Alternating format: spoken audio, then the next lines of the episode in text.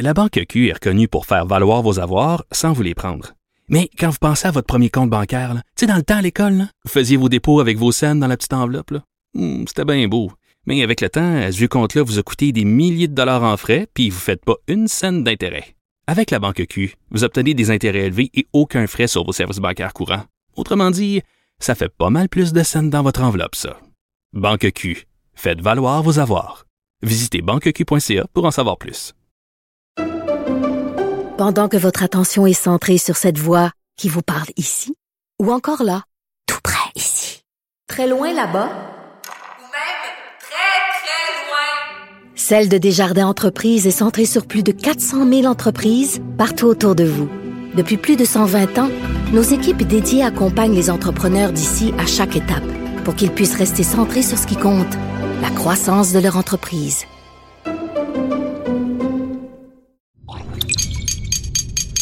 Cube Radio. Il connaît tous les dessous de la politique. Chef du bureau d'enquête de l'Assemblée nationale. Antoine Robitaille. Là-haut sur la colline. Là-haut sur la colline. Cube Radio. Bon mardi à tous. Aujourd'hui à l'émission, dans sa chronique Les actualités de l'histoire, Dave Noël critique la démolition par la CEPAC, la Société des établissements de plein air du Québec, de la chapelle du parc des Laurentides. Oui, oui, cette chapelle qu'on voit là près de l'étape. Cette chapelle avait été construite dans les années 50 en l'honneur de Québécois victimes d'un tragique écrasement d'avion. Il rappelle ensuite la fascinante épopée du chef autochtone Pontiac dans l'Illinois français qui a mal vécu l'après-conquête de 1759. Mais d'abord, mais d'abord, c'est l'heure de notre rencontre quotidienne avec Réminado. Réminado, Tout a été mauvais. Ça a été un spectacle désolant. C'était triste de voir ça. Antoine Robitaille. On sait bien, vous voulez faire du nationalisme. Mais non, on veut justement contrebalancer cette délocalisation-là politique. La rencontre. Un jour, on fera notre débat. Oui, oui, bien sûr. Métal sur métal. C'est le moment de vérité. La rencontre. Nado Robitaille. Et bonjour, Réminado. Bonjour, Antoine. chef de bureau parlementaire à l'Assemblée nationale pour le journal et le journal. Oh, qu'on a une bonne analyse sportive et très sportive à faire aujourd'hui de la période de questions.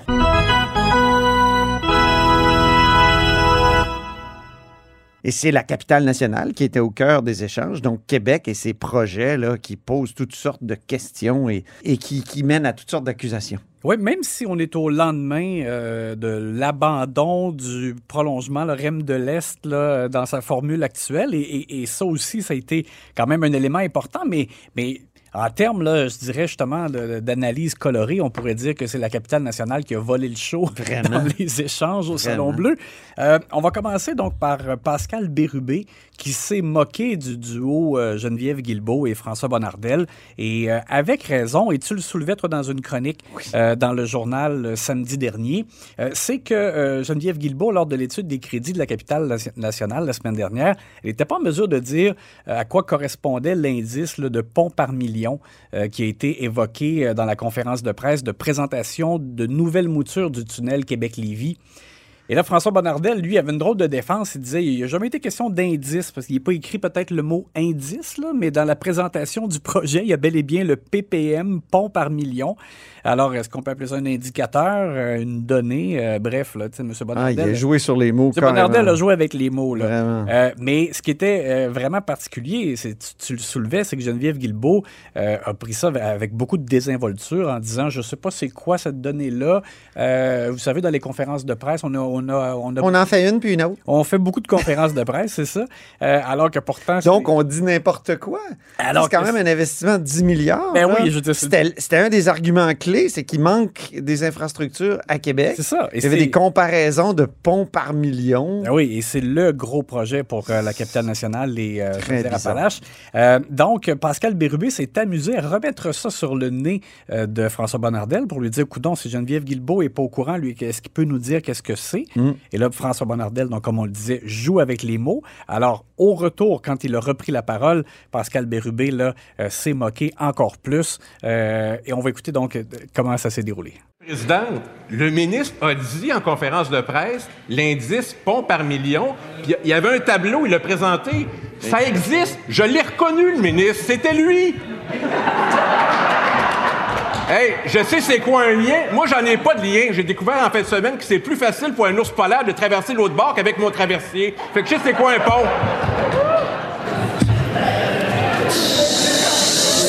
Un comparatif que le fédéral a confirmé.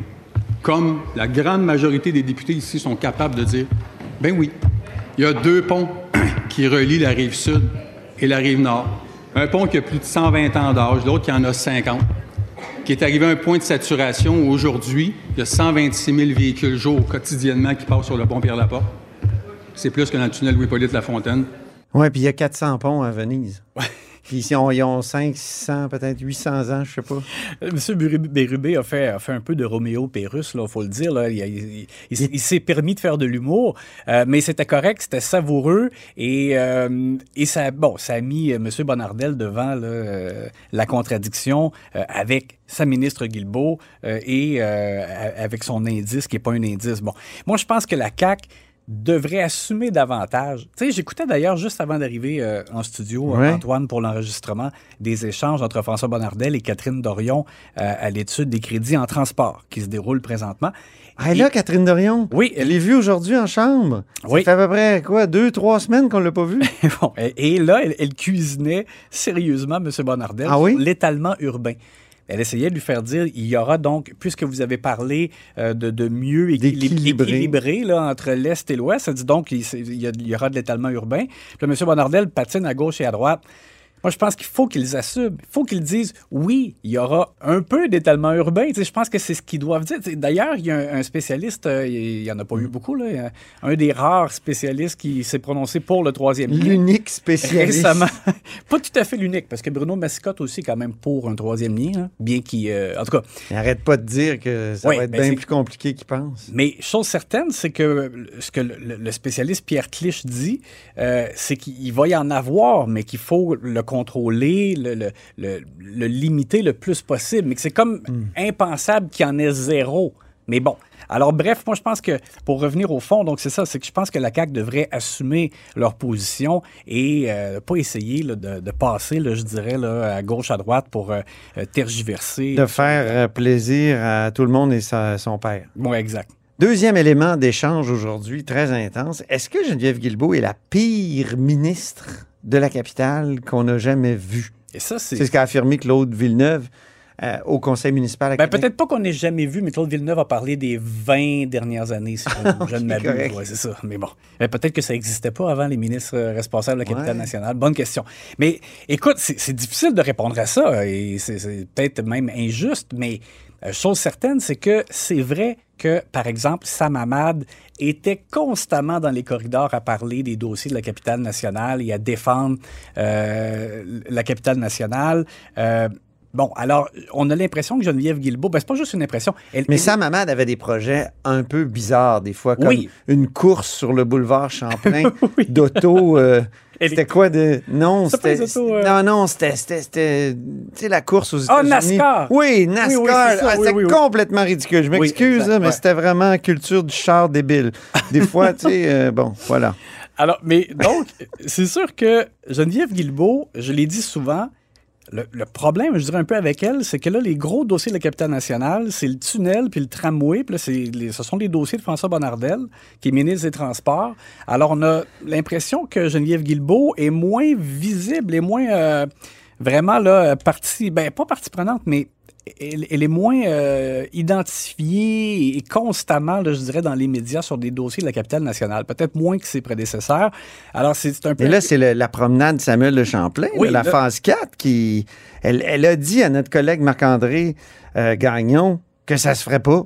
Mais Ben, c'est que chose Que certaine, c- en tout cas, que, il lui a demandé, Ouais. il lui a demandé et elle a dit on ne s'est pas engagé la CAC pour la phase 4. Alors, c'était une façon, je, je comprends parfaitement notre collègue qui dit, OK, bon, ben donc... euh, Ah, mais c'est pas surtout que quand on écoute le reste de la conversation, c'est Ben oui. clair que c'était. C'est ça, exactement. Tout était changé. Tout est- Oui. tu sais, la- la- ce qui avait été présenté en 2017, là, ça tenait plus parce qu'il y a un nouveau maire, parce qu'il y a des zones d'innovation. Vraiment, Marc-André était tout à fait légitime là, Oui, oui. d'écrire ce qu'il a écrit. Exactement. Et, et là, donc, elle est obligée de remettre la pâte à dents dans le tube parce que, ben, comme tu le soulignais, euh, forte réaction au conseil municipal de Québec. Euh, Claude Villeneuve qui dit que c'est la pire ministre responsable de Capital National. Et, euh, et là, donc, elle sort pour euh, dire que finalement, oui, il y aura une phase 4 de Samuel de Champlain, mais qu'il faut se concentrer sur la phase 3. Euh, puis là, la période de questions, justement, elle a remis sur le nez des libéraux que eux, euh, ils avaient présenté la phase 3, mais qu'ils ne l'avaient pas faite. Donc, la CAQ est arrivée au pouvoir et tout était à faire pour cette phase Il paraît que c'était très compliqué. Oui. Madame Guilbeault insiste. fer, notamment. Ouais, 33 contrats signés. Bon. euh, ouais. Chemin de Euh, fer à déplacer. Alors, Mme Guilbeault s'est défendue bec et ongle. Marois Risky qui, euh, qui était à l'attaque là-dessus. On va écouter Marois Risky, la députée libérale. Et la réponse de Mme Guilbeault. Oui. Il me semble que moi, je suis un petit peu moins arrogante lorsque j'ai un conseiller municipal qui dit que je suis la pire ministre que Québec a eue. La pire ministre. Madame. Oui, mais là, je vais vous demander de. Mon collègue parlait du sans-gêne libéral. là. Ces questions-là qui viennent d'un parti dont le bilan est à peu près proportionnel à leur nombre de députés à Québec en ce moment, c'est incroyable, Madame la Présidente. C'est incroyable. Oui, ça jouait dur. Oui, Geneviève Guilbeault m'a fait rire aussi quand elle a dit que euh, le- dans, dans les- la bouche du Parti libéral du Québec, échec et capital national dans la même phrase, c'était quasiment autobiographique. Ah non, elle a été très efficace dans ses réponses. Oui. oui. Et elle a, À la fin, elle a fait une liste de projets là, que le- le- la CAQ a réalisés à Québec. J'avoue que Exact. Marois Risquet avait pas l'air d'avoir grand-chose à répondre. Non. Et, et tu vois, peut-être que Mme Guilbeault l'a pas fait suffisamment euh, de vraiment comme étayer ce, ce bilan-là euh, qu'elle a euh, comme responsable de la capitale nationale et la CAQ là, euh, depuis son élection, parce qu'on a l'impression vraiment que tout ce qui a retenu l'attention depuis l'élection de la CAQ, c'est les, les bourbiers, là, les tergiversations, tramways, euh, tunnels, tu sais, tunnels revus euh, à quelques reprises. bon. Euh, donc, euh, effectivement, elle a, elle a quand même, elle a bien défendu finalement ce bilan-là, alors qu'elle était sur le grill. Et Marois Risky, elle, s'est payé la traite euh, efficace et colorée comme elle l'est toujours. Mais notre collègue Marc-André Gagnon avait tout à fait raison d'écrire son texte. Oui, exactement. On avait Et puis, ça a forcé... le sentiment que c'était fini, C'est ça. ce projet-là. Et quand même, moi, j'ai l'impression que... C'est à cause du troisième lien aussi. Ben- c'est lié au bourbier. Oui, c'est ça. Puis je pense que Mme Guilbeault, honnêtement, j'ai eu l'impression qu'elle avait manqué comme de maîtrise de son dossier lorsqu'elle a répondu à Marc-André la semaine dernière. Et, et c'est dans le fond, c'est Marc-André qui l'a forcé à, à corriger le tir, là, puis à, à se, à se remettre d'aplomb dans ce dossier-là. Merci Marc-André. Ben oui. on sert à ça, nous, hein? Rectifier des tirs. Merci beaucoup, Rémi. On se reparle demain. À demain.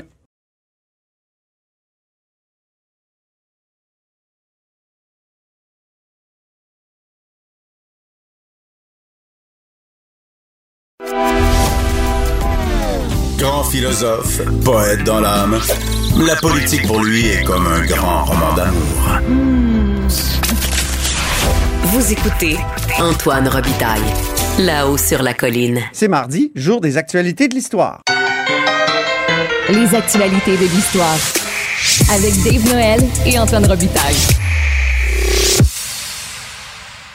Et bonjour, Dave Noël. Bonjour, Antoine. Dave Noël, c'est notre chroniqueur d'histoire et accessoirement journaliste au devoir, auteur entre autres de Montcalm, général américain. Il est avec nous tous les mardis parce que l'histoire et le passé sont toujours d'actualité en politique. On commence par un sujet crève-cœur, Dave, la démolition de la chapelle du parc des Laurentides. Oui. C'est terrible. Pourquoi ils ont démoli ça? Oui, ben d'abord, pour situer les gens, premièrement, c'est euh, c'est une nouvelle que Radio-Canada nous apprenait samedi dernier, euh, en fin de semaine. Euh, donc, on parle de la chapelle Notre-Dame de l'Assomption, de l'étape dans le parc de Laurentides. L'étape, évidemment, c'est l'endroit où on s'arrête pour mettre de l'essence dans notre voiture, faire un petit arrêt en Mm. allant vers le Saguenay-Lac-Saint-Jean en partant de Québec. Eh oui. Euh, et en l'étape, c'est au centre du parc et euh, tout- tout à côté du bâtiment, il y, a une, il y a une vieille, il y avait une vieille chapelle euh, minuscule, toute petite, euh, mignonne. Euh, euh, blanche et bleue avec le petit clocher. Euh, et donc, elle a été démolie euh, récemment. Et donc, c'est une chapelle qui avait été construite en 1950 à l'époque de Duplessis. C'était pour rendre hommage aux 53 pèlerins québécois qui étaient décédés dans un accident d'avion dans les Alpes françaises au mont Aubiou. Ah oui. Donc, ça, ça faisait référence à ça. Le bâtiment, c'est ça, il était, comment dire, euh, il était en, très, en assez bon état quand même. Personnellement, je l'avais, euh, j'avais pu le visiter. C'est ça, tu l'as 2019. visité, oui, toi? Ben en- oui. Avec euh, mon collègue Marco Bella Cirino en 2019 dans le cadre d'une série d'articles sur l'histoire du parc de Laurentides. Oui. Et euh, le bâtiment, effectivement, il était, euh, comment dire, il avait été vandalisé de l'intérieur, mais on voyait que le, le toit, les, les structures de, de- qui soutenaient le toit étaient, étaient encore en bon état. Sur tes photos, parce que tu as pris Oui, des photos. Ben, il y a beaucoup de gens qui ont pu visiter ce bâtiment-là que- qui était complètement à l'abandon, ouvert. euh, donc, c'est un bâtiment qui est encore euh, récupérable, euh, mais qui c'est ça qui a été détruit. Et d'ailleurs, je pense qu'on peut entendre le porte-parole de, la CEPAC, Simon Boivin, qui explique pourquoi ça, a été fait. dans un contexte où il ne s'agit pas d'un bien patrimonial, que le diocèse ne veut pas en reprendre la possession, que la CEPAC n'en a pas besoin pour ses opérations et que le bâtiment est dangereux, ben, la, décision qui s'imposait, c'était la démolition. Donc, Simon Boivin, porte-parole de la CEPAC, euh, était en entrevue avec Radio-Canada. Et on a le député. euh, Simon, qui est un, un ami, qui est un de mes amis, qui était ici à l'Assemblée nationale pour le Soleil pendant des années. Tout à fait. Alors, c'est ça. Bonjour, Simon. Euh, Désolé que tu aies eu à dire ça. Le député péquiste de Jonquière, Sylvain Godreau, euh, est intervenu dans le reportage de Radio-Canada en soulignant qu'on aurait pu au moins mettre des canaux, s'en servir comme d'un d'un petit entrepôt, euh, n'importe quoi, trouver un usage en attendant qu'on fasse mieux avec ce bâtiment-là. Ben oui. Donc, il se désolait de, de- de ce- de cette démolition-là. Et on peut rappeler que la CEPAC, euh, dans le parc des Laurentides euh, spécifiquement, euh, disons que depuis quelques années, il y a vraiment une vague de démolition assez importante. En 2005, on a eu l'ancienne auberge de l'Étape qui était sur le bord du lac Jacques-Cartier, euh, qui était un ben, une reproduction d'un ancien manoir seigneurial qui avait été construit dans les Ah années oui. 70. Euh, donc, il a été démoli en 2005. euh, beau bâtiment avec des lucarnes. Il y a même le Parti québécois qui avait tenu un, un lac à l'épaule à cet endroit-là Mm. euh, dans, dans le temps qu'il était au pouvoir. Euh, aux, aux alentours de 2020, on a démoli le camp Mercier, euh, Ah oui. qui, était, qui était sur le point de célébrer son centième anniversaire, qui est un petit bâtiment euh, coquet, disons, qui a été démoli pour faire place à un nouveau bâtiment. Il y avait un réfectoire, je me souviens. Oui, c'est ça. C'était vraiment une architecture particulière de- des années 20, que- à, à l'époque où le parc est ouvert aux voitures. Donc, on, on accédait plus facilement à l'endroit. Et ce bâtiment-là a été démoli aux, alen- aux alentours de 2020 pour être remplacé par, par un bâtiment qui se disait Donc, euh, on démolit pour construire euh, un nouveau modèle, disons, de Ça aurait bâtiment. pu être environnemental de conserver Dans, dans le présent, bâtiment puis de l'agrandir. Le recycler, si on Ben veut. oui. Et aussi, euh, nous, avec, avec Marco Bella Cirino, lorsqu'on a fait notre tournée en 2019, on avait rencontré Louis Lefebvre, qui est un récréologue, qui avait travaillé pour l'aménagement des, des sentiers du parc de la Jacques-Cartier. Et lui, il nous avait montré les anciens refuges des gardes-feux. Parce qu'au début du 19e siècle, comme on, est- on craignait, du 20e siècle plutôt, comme on craignait les incendies dans la, la réserve faunique, on, on avait des, des gens qui, étaient, qui se promenaient dans le bois et qui euh, repéraient les endroits où euh, il pouvait y avoir des débuts d'incendie. Et ils avaient des refuges, des petites maisonnettes. euh, et la, la CEPAC, ce qu'ils nous racontaient, c'est que de façon préventive, ils, ils brûlaient finalement ces bâtiments-là pour éviter qu'ils ne soient des dangers. Donc, c'est ça. on- Donc, des, des- des bâtiments pour les gardes-feux qui sont brûlés. Oui, c'est le paradoxe. paradoxe, Oui, hein? c'est ce qui avait beaucoup frappé M. Lefebvre. Et d'ailleurs, on, a- on a pu voir une maison de 1928 qui est en train de s'enfoncer dans le sol, dans la forêt. Euh, et il y a des ruines aussi d'anciens bâtiments. Donc, disons que dans. Dans le, le- le parc de Laurentides, il y a eu beaucoup, beaucoup de démolitions et la chapelle, ça s'ajoute à cette vague-là. Euh, à, à contrario, il y a eu l'auberge du lac à l'épaule qui a été rénovée à, à grands frais. Le, Bon. le lac à l'épaule qui est l'endroit où euh, Jean Lesage a décidé de- d'aller en élection sur le thème de la nationalisation de l'hydroélectricité. Churchill est allé là avec Roosevelt. Donc, ce bâtiment-là a été Mario gardé. Dumont nous avait amené là en 2008, en début de campagne électorale. L'autobus pour dire... s'était enlisé dans la boue. Oui, exactement. Mais c'est Oui, ça. c'est- c'est- Parce que c'est un endroit symbolique. Donc, euh, au moins, là, la CEPAC a conservé et euh, retaper du patrimoine. Mais disons que ça aurait été difficile de justifier cette démolition-là parce que c'est quand même un grand chalet assez bien bâti, bien conservé. Mhm. Euh, Celui-là, ils l'ont gardé, mais la chapelle, c'est d'autant plus dommage qu'on la voyait du bord de la route. C'est un Oui. bâtiment qui intriguait beaucoup les gens parce qu'il n'y avait pas de plaque non plus pour indiquer qu'est-ce que c'était. Et là, c'est ça, donc on considère Ils auraient pu en faire un espace bleu. un espace bleu isolé Ben dans un oasis, mais euh, c'est ça. C'est, disons que ça, ça. Maintenant, il y a beaucoup moins de choses à démolir dans le parc de Laurentides. Euh, Tout a été fait. On, peut, on, on atteint, on atteint le bout, je pense, euh, du potentiel. Non, la CEPAC n'a pas l'air à se soucier tellement de- du patrimoine, ça c'est clair. Parlons de Pontiac maintenant, parce que Pontiac fait l'objet d'un nouveau texte dans la série sur la piste des archives dans Le Devoir. Et ce n'est pas de ce Pontiac-là qu'on parle. Écoutons un extrait de ce dont on ne parle pas. Ça marche! Pontiac, ça marche sensations! Donc, quand tu parles de Pontiac dans, sur la piste des archives, on ne parle pas des voitures. C'est ça, donc c'est.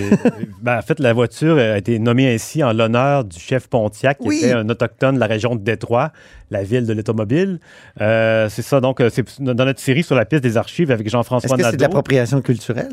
Euh, allez, ben oui, avant l'heure. Oui, hein? Oui, en quelque sorte. Donc, il va falloir débaptiser les Pontiacs, mais je pense que ça ne se fait plus des Pontiacs. Je hein? pense que non, c'est ça. Je pense que c'est terminé. Alors, ça marche plus, Pontiac? Voilà, tout à fait. Revenons, revenons au chef autochtone, Dave. Oui, donc, dans le cadre de cette série-là, on s'est intéressé, on explore les, les, grands thèmes de notre histoire à travers les archives euh, un peu méconnues.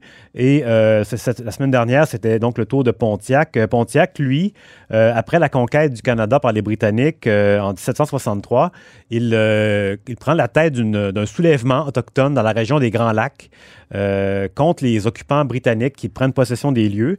La raison de tout ça, c'est que les, contrairement aux autorités françaises de la Nouvelle-France, les Britanniques, eux, ne font pas de dons annuels sans contrepartie. Ils euh, limitent aussi la, distribution des armes à feu, des munitions. Donc, les Autochtones prennent conscience vraiment que de leur, euh, de leur rapport de force qui, qui est affaibli par la conquête, la, disparition de la Nouvelle-France.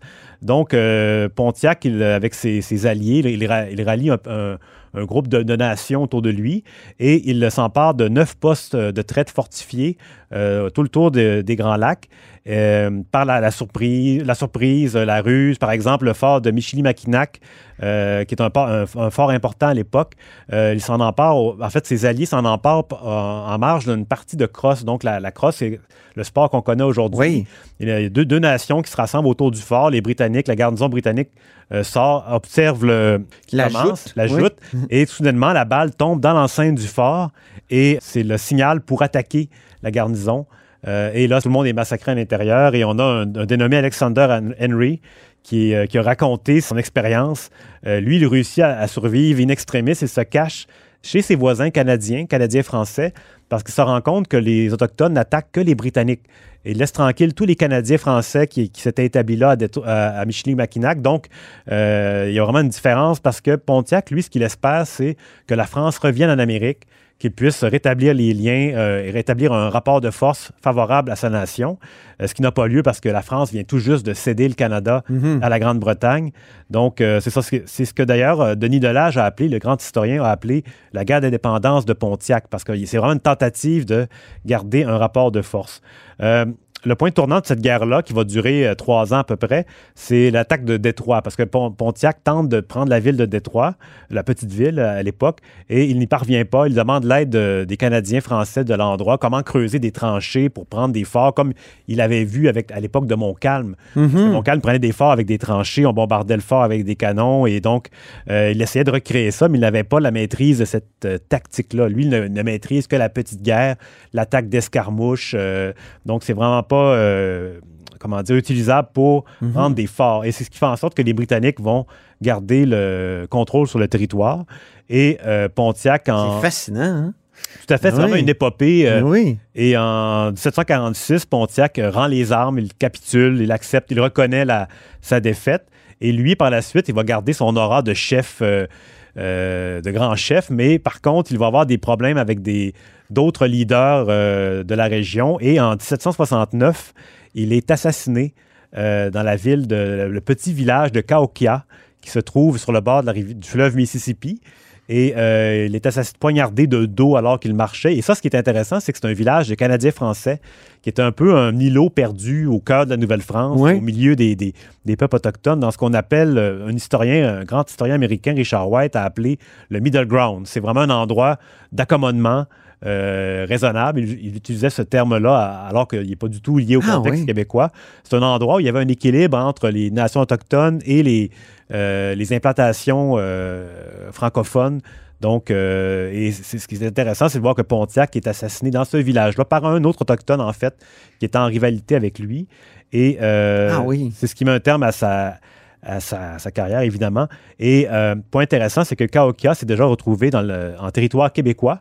Parce qu'après la conquête, les Britanniques créent la province de Québec. Oui. Et euh, en 1774, pour euh, garder la fidélité des, des Canadiens français et éviter qu'ils se joignent aux Américains en- sur le point de faire la Révolution, ils, euh, ils étendent la, co- la- la province de Québec jusqu'au bassin des Grands Lacs. Et donc, Cahokia devient québécoise pendant quelques années, le temps que les Américains s'emparent de la région. Donc, Fascinant. ça a été ce- ce- ce- cette ville-là euh, très éloignée qui, qui, aujourd'hui est en banlieue de Détroit, a déjà été, a déjà fait partie de la province de Québec. Euh, et euh, pour terminer, c'est ça, le- le- le- les francophones de la région vont être encore audibles jusqu'à la fin du 19e siècle, où là, on entend encore les, gens, certaines personnes même qui ne parlent même pas anglais, sont complètement perdus au milieu de tout ça. Et euh, donc, ils vont disparaître tranquillement. Et aujourd'hui, il ne reste plus rien. Il reste un seul bâtiment de l'époque de Pontiac qui est toujours debout, Ah oui? Mais qui a été très modifié, là, beaucoup, un bâtiment en Il est bois à quel endroit? à Cahokia directement, et, euh, mais qui a été déménagé pendant l'exposition universelle de Saint-Louis en 1904. Il a été démonté, remonté à Saint-Louis. Oui, oui, Il oui. s'est retrouvé à Chicago. euh, il a servi de maison de thé et il est finalement revenu à, à Cahokia. Donc, il n'y a rien de simple. Heureusement avec- qu'il n'était pas sur le territoire de la CEPAC. Effectivement. Parce que ça serait terminé aujourd'hui. Hein?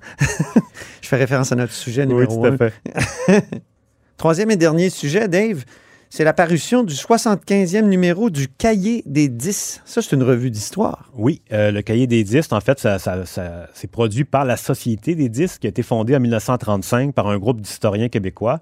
Euh, ça comprend euh, 10 sièges. C'est un peu comme l'Académie française.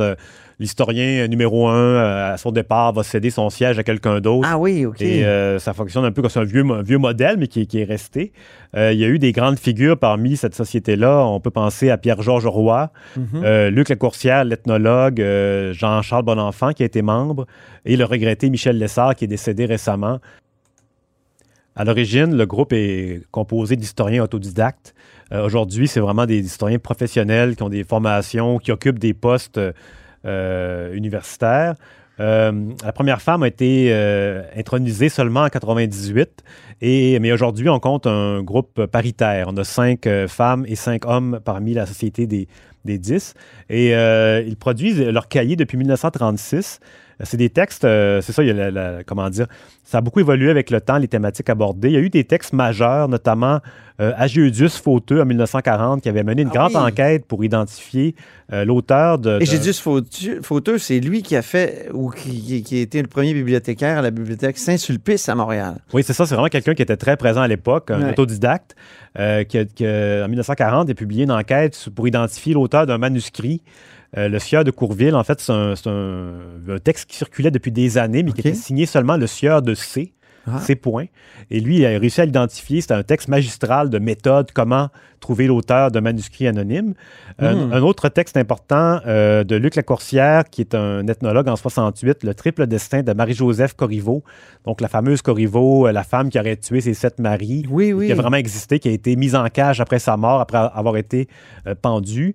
Euh, lui, c'était vraiment intéressant en détail au procès, euh, à tout, tout ce qui entoure cette affaire-là. Donc, c'est vraiment, il y a eu des bons textes, des textes majeurs. Euh, Dans le présent numéro, le 75e, on a un texte intéressant de Christian Blais qui démontre que le premier gouvernement responsable du Canada euh, ne remonte pas au gouvernement La Fontaine-Baldwin de 1848, mais plutôt au ministère Dra- Draper-Ogden de 1841. Et Ah oui. euh, ouais, il rappelle que ça va, ben, ça, ça va à l'encontre de ce qu'on a de ce qu'on nous a toujours enseigné. J'ai a- toujours pensé 1848. J'ai- On m'a enseigné 1848. Oui, oui, effectivement. À l'école. Ben, c'est ça, c'est lui, il démontre vraiment que ça, ça a précédé. Et d'ailleurs, en parlant de, de- de- de- comment dire, de la mythologie entourant ça, on peut écouter euh, les minutes du patrimoine qui circulaient dans les années euh, 90-2000, où là, on célèbre le, euh, le premier gouvernement euh, responsable de La Fontaine-Baldwin. Oui, c'est une vision un peu romantique. Oui, oui. Écoutons ça. Votre Majesté tolérerait-elle vraiment que les décisions de votre gouverneur général, le vice-roi nommé au Canada par la reine elle-même, puissent être rejetées par des membres élus? Oui, Lord Melbourne, nous vous assurons que oui. Vous voulez dire que Victoria de Grande-Bretagne sacrifierait son pouvoir royal à d'obscurs politiciens de Montréal ou de Toronto? Lord Melbourne, Monsieur Lafontaine et Monsieur Baldwin ne souhaitent que l'équilibre au sein de la colonie. Grâce à ce... Ce quoi encore, Lord Melbourne? Gouvernement responsable, madame. Gouvernement responsable. C'est cela, oui. Et si nous refusions, Monsieur le Premier ministre? Nous serions témoins d'une autre rébellion, je le crains. Gouvernement responsable. Notre gouverneur général, contrôlé non par nous, mais par une assemblée élue. C'est une idée canadienne. Quel dommage, madame. Très bien, Lord Melbourne. Nous savons quelle décision prendre, je crois. Oh, la reine magnanime qui va nous offrir le gouvernement responsable, sans savoir trop de quoi il parle. Oui, c'est ça, c'est... Une idée canadienne. Ouais, c'est c'est vraiment le, le cliché à, Ah, à mon l'état- Dieu! à l'état pur. Ah oui. Euh, c'est ça, dans, dans le fond. C'est les minutes du patrimoine, on rappelle. Hein? Oui, oui, oui, c'est c'est des moments, euh, comment dire, sucrés Oui. de notre histoire. Oui, Euh, c'est gratiné, quatre fromages et euh, avec un peu de sirop de maïs. Tout à fait. Euh, Christian Blais explique la raison pour laquelle on n'a jamais considéré le gouvernement euh, Draper-Ogden comme étant le premier. Ouais. Il ne comprenait pas de francophones dans son Ah. ministère. Donc, il n'était pas représentatif. Et ce qui a fait en sorte qu'on a eu tendance à ne considérer que le, le suivant de La Fontaine-Baldwin. Euh, en parlant de, c'est ça, du, texte de Christian Blais, il y avait un premier, euh, comment dire, un premier segment qui a été publié dans le précédent numéro, le 74e, où il rappelait que rien euh, n'indique que les ministres doivent être élus euh, dans la Constitution de, de 67 et de 1982. Non. Euh, c'est un rappel important quand même, parce qu'il soulignait aussi qu'on a même eu des cas extrêmes où le premier ministre du Québec n'était même pas élu. Euh, donc, on a eu Boucher-Boucherville et euh, John John Ross qui ont été euh, conseillers lé- législatifs, donc membres de l'ancien Sénat québécois. Et euh, nous pourrions aussi ajouter Robert Bourassa en 85-86, qui avait été défait à la générale, Oui. qui a dû se faire élire par la suite. Dans Saint-Laurent. C'est ça. Il était défait dans Mercier. Puis, euh, voilà. Et il, a quand même, euh, ça, il était quand même premier ministre, mais en attente, de- il devait regarder les travaux du Salon Bleu à partir des estrades, euh, donc des visiteurs, ce qui est assez amusant. Et dans son texte, Christian Blais soulignait que 41 ministres ont été choisis hors du Parlement québécois entre 1874 et 2010. Et parmi eux, euh, 10 ne sont pas parvenus à se faire élire. Donc, ils ont été forcés à démissionner, même s'il n'y a pas vraiment d'obligation. Non. c'est disons que c'est dur à, C'est ce que Patrick Taillon appelle le droit mou et flou Ouais. du Canada. Voilà, c'est ça. Mais Et s'il y avait un personnage comme Trump qui arrivait là-dedans, ce serait catastrophique, me Oui. disait-il, parce que quelqu'un qui, qui- cherche toutes les failles dans, dans le droit, ben, il n'y a que ça, des failles dans, dans le droit constitutionnel canadien. Alors, euh, c'est vrai que c'est une inquiétude que, que je partage avec le constitutionnaliste Taillon. Oui. Et puis, il rappelle, c'est ça en terminant, que dans le fond, la confiance envers le gouvernement ne repose pas sur le résultat des élections, euh, mais sur la confiance de la Chambre. Oui. On reste vraiment là-dessus. Et en année électorale, C'est le Parlement bon qui est le- souverain. C'est ça, c'est le bon de le rappeler, parce que souvent, c'est pas très bien compris. Le soir même des élections, on, on fait un calcul, on, on déclare un premier ministre élu, alors que dans les faits, c'est plus compliqué que ça. Merci infiniment, Dave Noël, et on se reparle la semaine prochaine pour d'autres actualités de l'histoire. Merci, Antoine. Et c'est ainsi que se termine là-haut sur la colline en ce mardi. Merci beaucoup d'avoir été des nôtres. N'hésitez surtout pas à diffuser vos segments préférés sur vos réseaux. Et je vous dis à demain. Cube Radio.